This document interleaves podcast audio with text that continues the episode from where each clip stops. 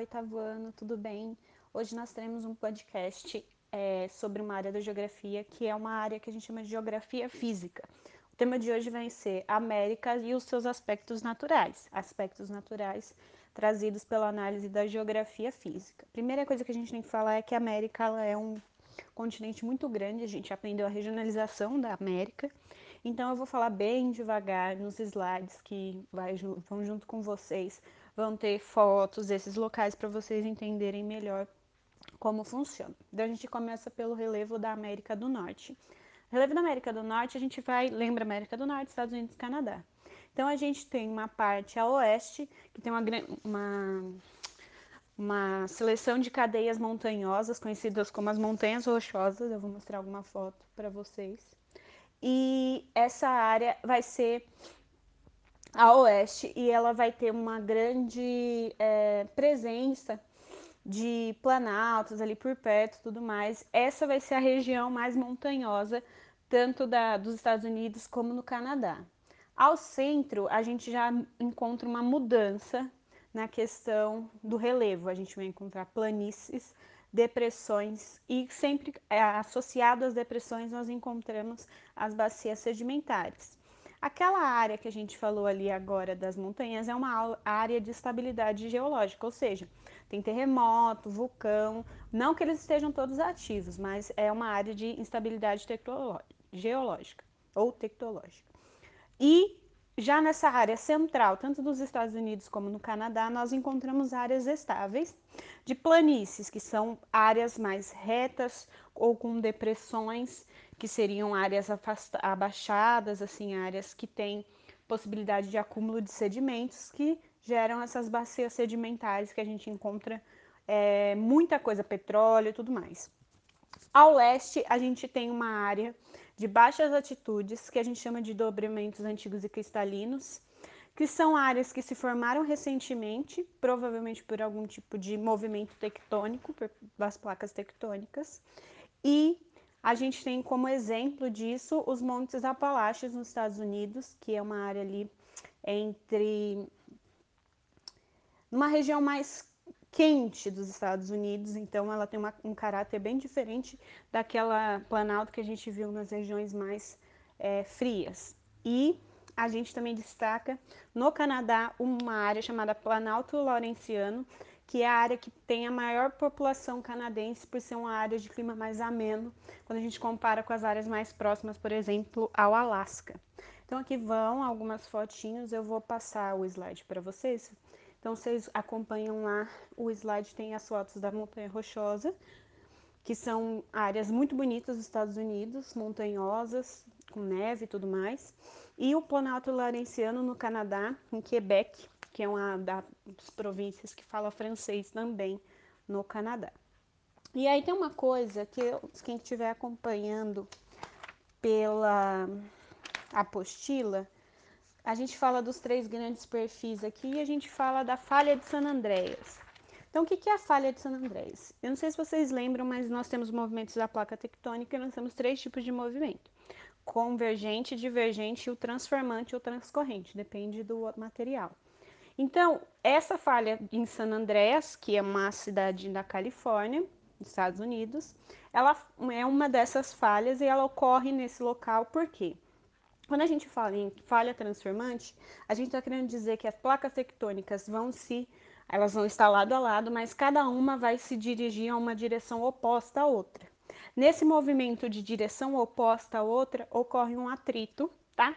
E como a placa tectônica ela fica na crosta terrestre, ela fica sob uma camada que está embaixo, é o magma que faz essas faz essa corrente de convecção calor e movimenta essas placas, uma placa vai ter uma característica de ficar mais para baixo e a outra mais para cima, tá? Elas ficam fora um fora do lugar, tanto que daqui a milhares, milhares, milhares de anos a Califórnia vai se desprender, pelo menos um pedaço ali vai se desprender do que hoje a gente concebe como território dos Estados Unidos. Então, eu até citei aqui um filme chamado Terremoto, a Falha de San Andreas, que na verdade é uma brisa maluca, mas fala sobre essa região. O filme é com o The Rock, o The Rock Invencível, vence tudo lá, mas é um filme bacana, recomendo para vocês assistirem para entender o que é essa falha de San Andreas, que nada mais é do que uma falha transformante, onde ocorrem movimentos horizontais que vão fazer com que tenha a como, como se fosse uma separação, igualzinho a foto que está no slide.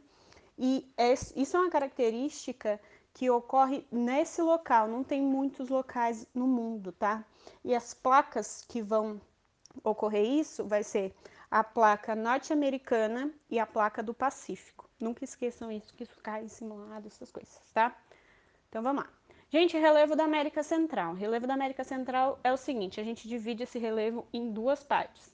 Nós temos a parte da América Central que a gente chama de América Central Continental, que é uma faixa de terras que ela é interligada por uma coisa chamada istmo, que eu vou explicar ali na frente, e ela vai conectar a Coreia, a Coreia, ótimo, a América do Norte com a América Central.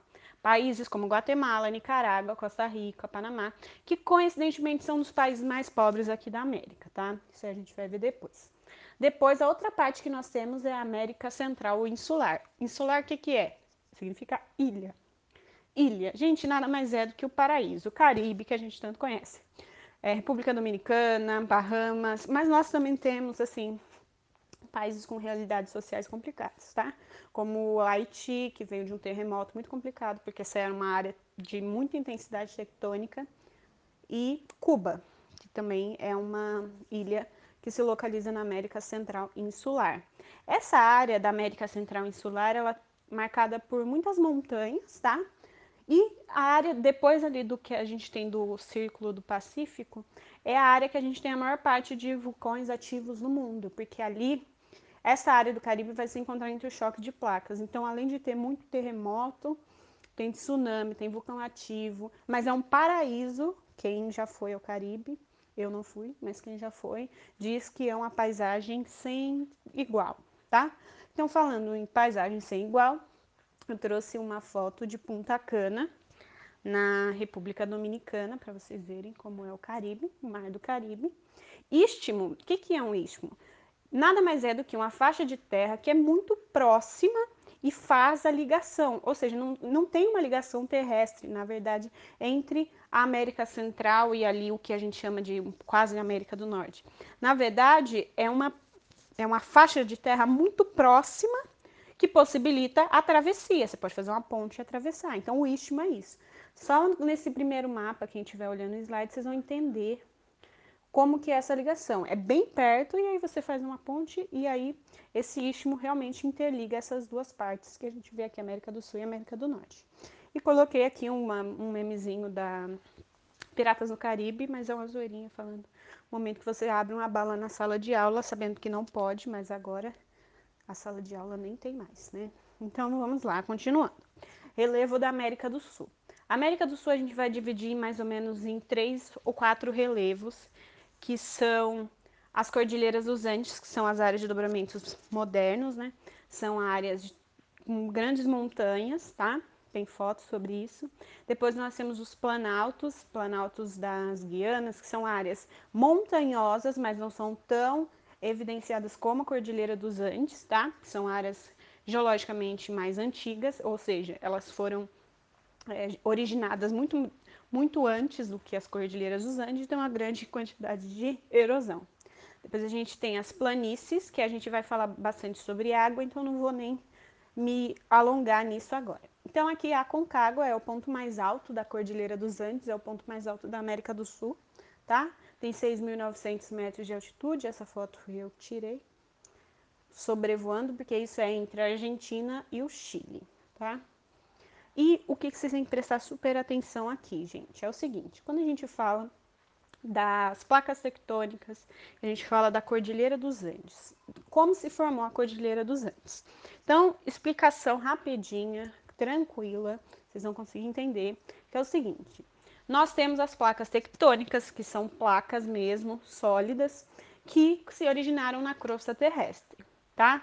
Essas placas estão ali embaixo da do que a gente tem de crosta tem a crosta terrestre, a gente tem a camada superficial, essas placas já estão embaixo. Como que como acontece esse movimento dessas placas, placas tectônicas? Abaixo das placas tectônicas nós temos uma área pastosa, que é uma área de vulcão mesmo, é uma área que tem um líquido pastoso. E o que, que acontece? Como aquilo tá, tem alta temperatura e, e se movimenta todo tempo, o que, que vai acontecer? Vão se criar, por causa do calor, o que a gente chama de corrente, correntes de convecção. Então, o calor ele é tão alto nessa área que é instável que ele vai fazer com que se cria uma corrente de convecção e essa corrente, esse calor vai começar a movimentar essas placas. Esse movimento das placas, as placas praticamente, gente, elas não param de se movimentar. O que vai acontecer é que em momentos eles vão ser mais intensos, que vão gerar terremotos, e em outros momentos não, tá? Então, as placas tectônicas, elas, como eu falei para vocês, elas exercem três tipos de movimentos. E o movimento na Cordilheira dos Andes é o movimento convergente. Qual é o movimento convergente? O movimento de atrito, quando as placas se encontram. Então, o que, que aconteceu? Num dado período, há muito tempo atrás, a placa sul-americana encontrou com a placa de Nazca. Então, o que, que acontece? Esse choque entre as duas placas faz com que uma placa de menor densidade afunde sobre a outra e cria, criou-se um atrito tão forte que criou as cordilheiras dos Andes, fez com que nascesse essa cadeia montanhosa. E como ocorreu? O choque ele vai gerar uma coisa que a gente chama de subsidência, quando uma placa ela em decorrer, em decorrer do, da estrutura dela, ela vai mergulhar, mergulhar no lado da outra, e isso vai fazer com que esse atrito gere a Cordilheira dos Andes. Qual foi esse choque? Foi o choque da placa de Nazca, que faz a subsidência sobre a placa sul-americana. Ah, escrevi errado aqui no slide. Americana, não americana. E estima-se que essa placa de Nazca ela vai mergulhando por baixo da placa sul-americana aproximadamente um centímetro por ano. Então a Cordilheira dos Andes continua crescendo e se movimentando. Juro para vocês. Monte Roraima é um planalto residual aqui no Brasil. Se encontra na divisa com a Venezuela e com as Guianas. Existe o Roraima, vocês falam que não, mas existe. Nós temos também aqui, principalmente no, no Brasil, os planaltos e serras do Atlântico Leste e Sudeste. Então, quando a gente vê ali Mato Grosso, Goiás, a gente fala de Brasília tudo mais, é característico você ter os famosos chapadões, que não é pessoas chapadas. Na verdade, é uma montanha que ela tem uma área plano horizontal, uma área reta, esculpida por grande parte, igual na foto que está no slide para vocês, que vocês vão ver o podcast acompanhando o slide, porque vocês obedecem a professora, tá?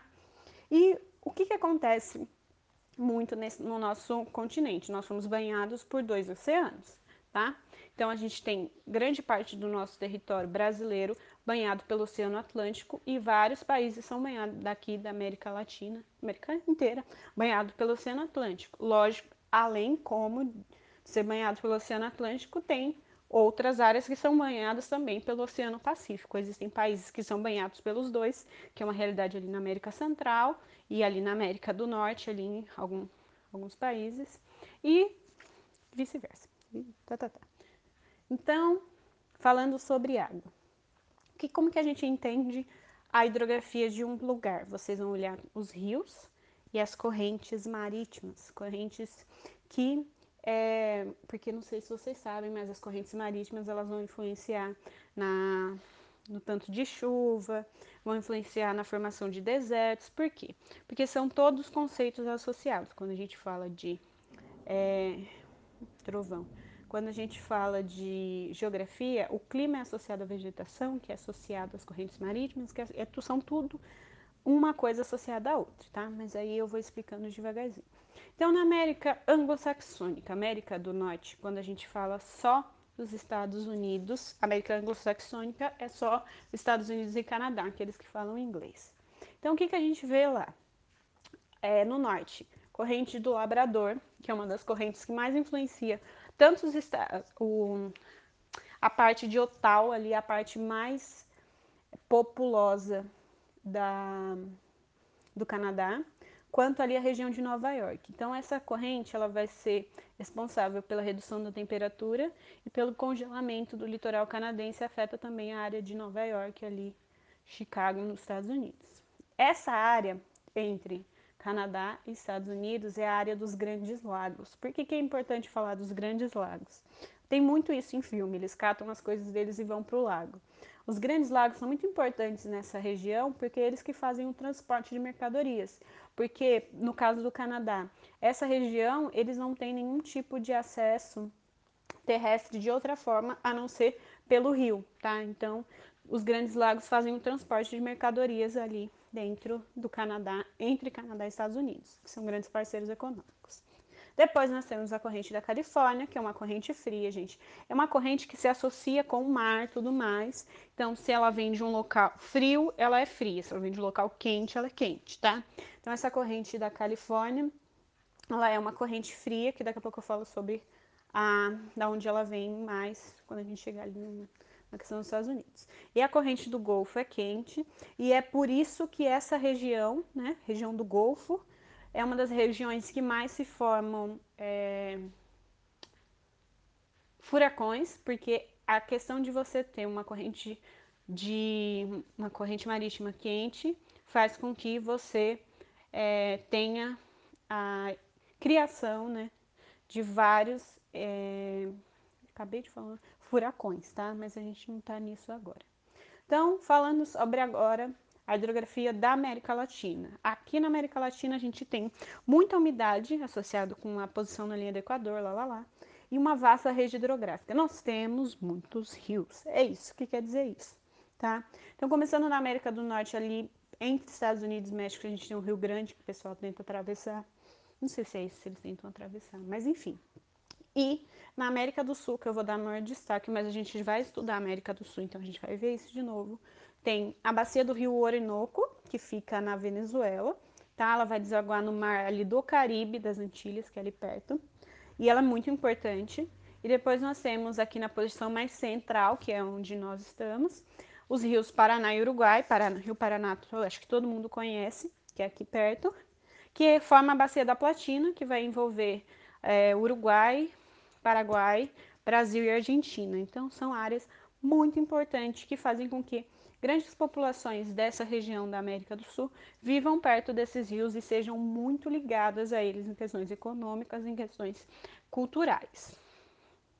E aqui é o memezinho do quando a gente toma água e a felicidade no nosso rim, porque a gente esquece de tomar água, né? Continuando. E aí o que acontece? Todas essas questões associadas, o clima, as correntes marítimas, elas vão fazer com que nós tenhamos diferentes paisagens no nosso querido continente americano. Isso vai fazer com que a vegetação seja condicionada a esses ou essas outras características que eu falei aqui para vocês.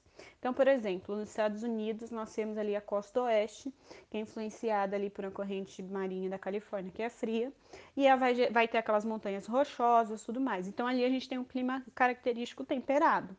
Então, a vegetação vai ser de florestas temperadas e boreais. O que, é isso, professora? Sabe aquelas florestas em que as árvores parecem como se fossem eucalipto, sei lá? Elas são muito altas e elas têm a copa das árvores delas, assim, as folhas bem pequenininhas, porque elas são preparadas para aquele momento no inverno, quando o inverno fica rigoroso e tem a questão da neve. Não é igual a, aqui no Brasil, praticamente não tem nenhuma dessas, porque o nosso clima e a nossa vegetação é condicionada à nossa questão tropical, subtropical. Tudo bem? Então, a vegetação vai ser bem condicionada às características climáticas. Na América Latina, o que, que a gente encontra? Primeiro, mais clássico, domínio equatorial no norte da América do Sul. Então, na região ali do próprio Equador e Brasil, Peru, Colômbia, Venezuela, a gente encontra no domínio equatorial. Quem quiser olhar, é página 88, tá? Então, não, não é 88 não, é 89. Então, o que, que a gente encontra na região equatorial? É uma área com muito sol, muita incidência de luz solar e muita chuva o ano todo. Então, é a mesma característica praticamente o ano todo, não tem muitas estações bem definidas, como é o caso da, do clima temperado lá na região oeste dos Estados Unidos. E aí, o que, que a gente vê também? O mais clássico. Na América Latina, o que a gente mais encontra é o clima tropical, que pode ser dividido em três formas: tropical típico, tropical litorâneo e tropical de altitude. O típico é quando as estações são secas e úmidas, aquela questão meio que o clima do Brasil mesmo. E aí nós temos o clima tropical litoral, que tem uma quantidade de chuva diferente das, das partes do, em mais interior do continente, e o clima tropical de altitude seria um clima tropical de montanhas, áreas mais frias, como por exemplo, sei lá, Campos do Jordão. Mais ou menos nesse sentido, pra vocês entenderem. Aqui a gente encontra, além dessas questões tropicais, não só isso, a gente encontra também áreas de climáticos, de, áreas de climas de montanhas altas e elevadas, como a Cordilheira dos Andes, que não pega somente o Chile, é Chile, Peru, Bolívia, sei lá. Então são vários países ali, tanto que o rio Amazonas nasce na Cordilheira dos Andes, no Peru. A gente vai chegar nisso ainda um dia. Já só tem isso, então, só tem tropical e montanha? Não, aqui também a gente encontra clima desértico e semiárido. Semiárido aonde? No nordeste do Brasil, no sertão. Desértico aonde? No norte do México. No norte do Chile, que a gente encontra é, o deserto do Atacama, que é um deserto quente, até que se prove o contrário.